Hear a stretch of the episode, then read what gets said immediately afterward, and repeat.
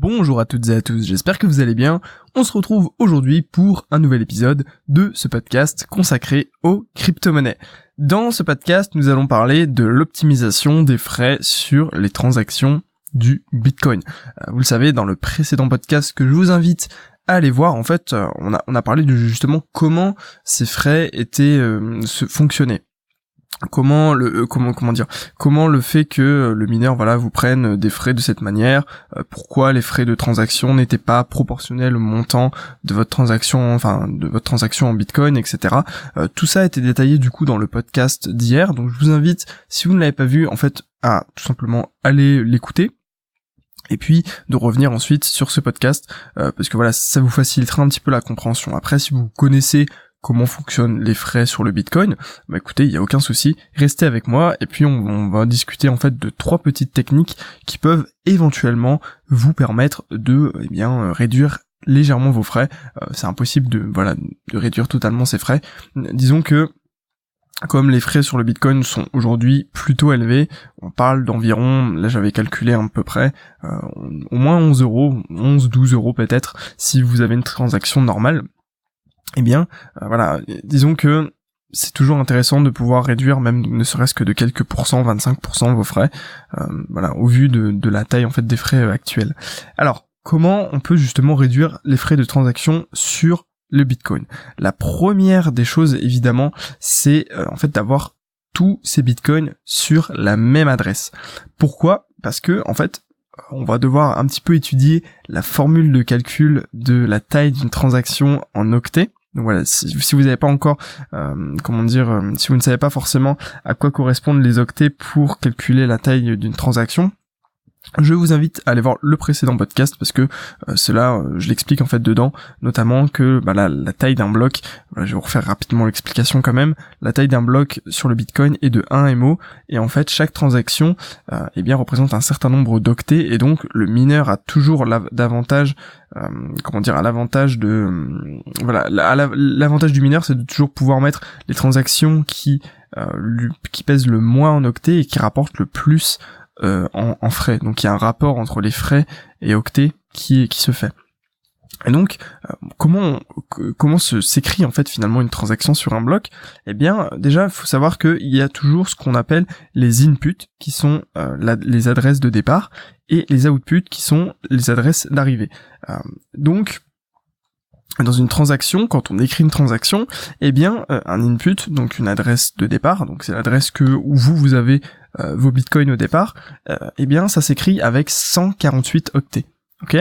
Et un output, ça s'écrit avec 34 octets. pourquoi, comment dire, pourquoi l'input est plus volumineux? Eh bien, c'est tout simplement parce que, vous savez, quand on écrit du coup sur un bloc, il faut en fait indiquer l'origine des gains euh, qui ont été réalisés dans, dans l'input. Donc j'imagine que il doit y avoir tout un, comment dire tout un algorithme de hachage qui reprend en fait les transactions précédentes. Enfin voilà, à mon avis c'est assez complexe. Je vais pas entrer dans le détail de toute façon. Euh, même moi, je, enfin, j'y connais pas forcément euh, grand chose sur cette partie technique précise. Mais euh, voilà, disons que dans l'input, on est obligé d'avoir du coup euh, un, script de signature qui certifie que voilà, vous êtes bien le propriétaire de, ces bitcoins là. Euh, et puis voilà, tout, tout un probablement un historique en fait qui retrace l'origine des gains sur sur ce portefeuille. Donc c'est pour ça que voilà, c'est 148 octets alors que une adresse d'output, ben en fait, on, voilà, on s'en fout un petit peu de ce qu'il y a eu précédemment dessus. Ce qui compte, c'est de pouvoir envoyer les bitcoins dessus. Et du coup, l'adresse output c'est 34 octets alors comment euh, comment dire comment on peut calculer du coup le nombre d'octets qu'il y a euh, pour écrire une, transaction? Eh bien, euh, c'est assez simple. Quand vous avez vous avez une formule de calcul qui est assez simple, qui est vous multipliez le nombre d'adresses input par 148 plus le nombre d'adresses output par 34 plus 10. Alors pourquoi il faut ajouter 10 Écoutez, euh, je me suis pas forcément renseigné dessus, mais j'imagine que voilà, c'est pour euh, identifier peut-être la transaction, pour voilà rajouter quelque quelque chose qui voilà il est nécessaire de rajouter. Ok? Euh, Et donc voilà, ça nous donne une transaction qui pèse un certain nombre d'octets. Alors pour une transaction qui on pourrait dire classique, qui contient du coup eh bien un, un input et deux outputs, pourquoi deux outputs? Eh bien en fait ça dépend si par exemple vous vous avez des bitcoins sur une adresse que vous envoyez à une autre adresse mais que en fait vous voulez récupérer une partie des bitcoins, eh bien forcément il faut remettre un, un output supplémentaire. et donc une, une comment dire une transaction classique qui représenterait du coup un output et deux non pardon je m'embrouille moi-même un input et deux outputs, eh bien ça ferait du coup 228, 226 octets, comme on l'a vu euh, dans le précédent podcast. Et donc si on se base sur euh, une euh, comment dire un, taux de 400 satoshi par octet, eh bien là on aurait forcément des frais de transaction environ 11 ou 12 euros, comme comme je vous l'avais précisé tout à l'heure. Alors voilà, pourquoi tout ça c'est important? Eh bien, parce que plus vous allez avoir d'input dans la transaction, et eh ben plus euh, vos frais vont augmenter de manière exponentielle, forcément. Pourquoi? Parce que euh, voilà, c'est quand même 148 octets. Donc 148 octets multipliés par 400 euh, satoshi, on peut on peut faire le calcul rapidement. Si je vous fais 400 satoshi fois 148 octets, ça fait on va dire voilà 59 200 satoshi. Et si on les divise par 100 millions ça vous ça vous fait un certain montant en bitcoin qui est de 0,000592 bitcoin. Euh, donc si on le met au cours du jour qui est, on va dire, euh, 12 450 dollars, euh, euros, on va dire, ben voilà, ça fait que pour chaque input que vous allez euh, mettre en plus dans la transaction, ça va vous coûter 7,37 euros. Alors c'est assez énorme. En gros, euh, si vous décidez d'envoyer des bitcoins depuis plusieurs adresses, à chaque fois, à chaque nouvelle adresse que vous allez rajouter dans le système, ça vous coûtera 7,37 euros supplémentaires. Donc l'idée c'est d'avoir vraiment tous ces bitcoins sur la même adresse et puis d'envoyer tout à partir de la même adresse pour justement éviter eh bien d'avoir euh, voilà des frais énormes supplémentaires. Euh, je sais pas si vous vous rendez compte, 7,37€ juste parce que en fait euh, c'est mathématique, c'est juste que comme vous allez envoyer plus de enfin de, plus d'adresses différentes, et eh bien forcément sur le bloc qui va comment dire qui va où votre votre transaction va être enregistrée, et eh bien le mineur il va devoir écrire plus. Il va devoir au lieu d'écrire 148 octets parce qu'il n'y a qu'une seule adresse, il va écrire bah, le double, le triple en fonction du nombre d'adresses que vous avez. Donc la règle numéro un pour réduire vos frais, c'est de forcément mettre tous vos bitcoins, j'ai bien tous vos bitcoins à la même adresse pour éviter en fait les frais de, de transaction euh, ultra euh, ultra destructeurs, ultra élevés euh, que vous pourriez avoir en fait justement à cause de ce problème mathématique. Pour les outputs, c'est pareil, autant essayer de privilégier le moins d'outputs possible. Après, voilà, quand on fait une transaction comme ça, on n'a pas forcément pas forcément trop le choix. voilà du coup pour cette première euh, astuce, du moins, euh, même si c'est pas forcément une astuce, parce que ça paraît un peu logique en fait d'avoir tous ces bitcoins dans la même adresse, euh, au moins on comprend un petit peu mieux d'où provient les frais. Et, donc en fait que le fait de, finalement avoir qu'une seule qu'une seule input, eh bien voilà c'est la une des manières les plus comment dire les plus logiques de réduire de réduire ses frais. deuxième deuxième point que je voulais aborder avec vous, qui n'est pas forcément un comment dire une astuce, mais plutôt une constatation logique, et que, en fait, finalement, plus on échange des montants importants, et plus les frais deviennent dérisoires. Vous voyez, contrairement à un virement bancaire ou, ou je ne sais pas moi, un paiement par carte. Je vous payez par carte, vous avez toujours euh, un certain montant de frais qui, bon, pour la plupart du temps, sont à la charge, eh bien, du, euh, comment dire, de la personne qui reçoit, qui reçoit votre, votre argent par carte par exemple, je sais pas, 2, 2,5% par exemple, je sais pas, euh, je sais pas vous dire exactement, mais ça tourne autour de ces montants-là. Donc peu importe que vous allez payer 1000, 2000, euh, 100 euros, eh bien, vous allez toujours avoir un montant entre guillemets fixe en pourcentage, toujours 2,5 euh, 2,5% euh, de, de frais. Ok, sur le Bitcoin c'est absolument pas pareil. Le montant est fixe, mais en comment dire est flat en fait. Si vous voulez, imaginez que voilà, on va dire que c'est à peu près 11 euros de frais par transaction, ce qui représente un peu la réalité actuelle.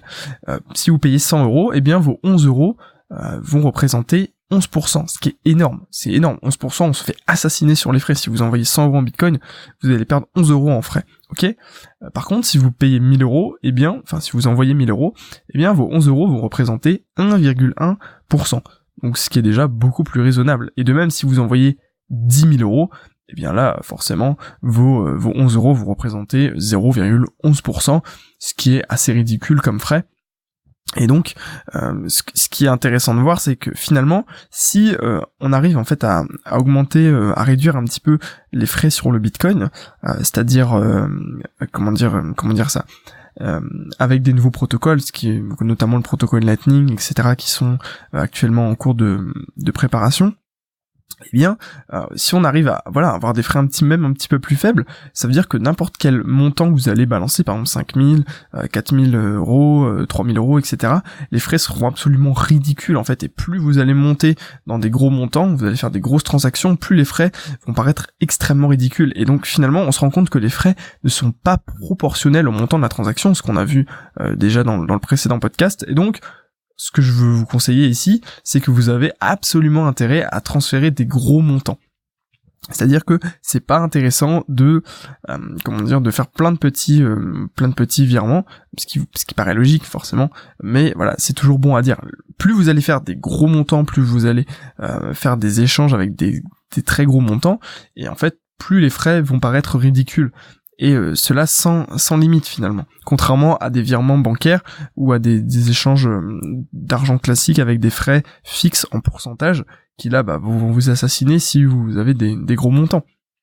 Je sais pas, imaginez, euh, voilà, vous avez 10 000 euros à, échanger et que derrière vous avez 2,5% de, de frais, bah ça vous fait quand même 250 euros, ce qui, ce qui peut assez, assez piquer. Alors que là sur le Bitcoin, vous avez toujours 11 euros peu importe en fait le montant derrière. Donc en fait, le problème du de, de ces frais sur le Bitcoin, c'est que ça ça assassine les petits montants. Par contre, sur les gros montants, c'est génial. Alors que inversement, pour les, frais fixes en pourcentage, ben là c'est plus à l'avantage des, des petits montants.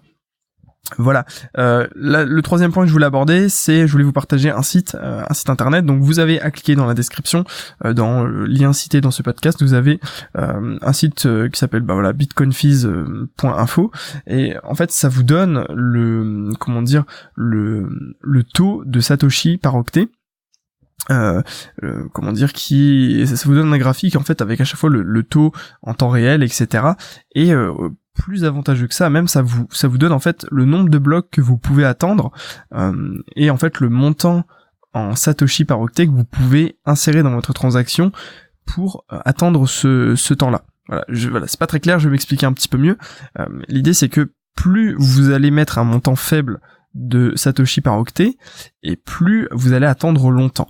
Et donc, ce site va répertorier, finalement, je vais cliquer dessus pour vous donner exactement ce que je vois, euh, ce qui se passe aujourd'hui, euh, et eh bien en fait, il va vous, il va vous donner le, temps d'attente en fait en fonction du nombre de satoshi que, que vous allez mettre. Euh, par exemple, si vous attendez 6 blocs, c'est-à-dire vous attendez une heure, eh bien vous pouvez, on va dire, mettre 25 25% de, de satoshi en moins pour attendre une heure. Donc si ça vous dérange pas d'attendre une heure, euh, pourquoi pas mettre un petit peu moins de, de fees derrière euh, et puis enfin voilà derrière attendre un petit peu moins que si vous mettiez forcément le montant de Satoshi par octet qui est optimal pour avoir une transaction exécutée quasiment immédiatement et donc en fait là ça vous donne un petit peu le détail pour attendre un bloc, euh, trois blocs, six blocs. Donc moi je trouve que c'est intéressant, vous pouvez en fait aller voir ça.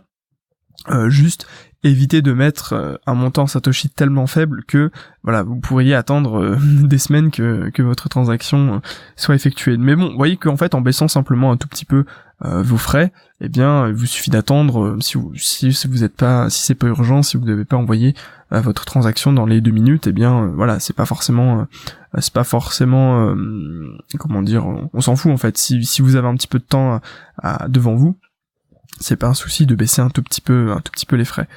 Euh, voilà, donc pour conclure sur euh, cette série de deux podcasts, euh, on se rend compte en fait finalement que voilà le, Bitcoin n'est pas du tout adapté aujourd'hui au micro-paiement et à tous les échanges au quotidien comme je vous disais avec des comment dire des des montants faibles. Voilà, si vous payez 10 euros, bah voilà, vous avez derrière 11 euros de frais. voilà, ça sert pas à grand chose finalement.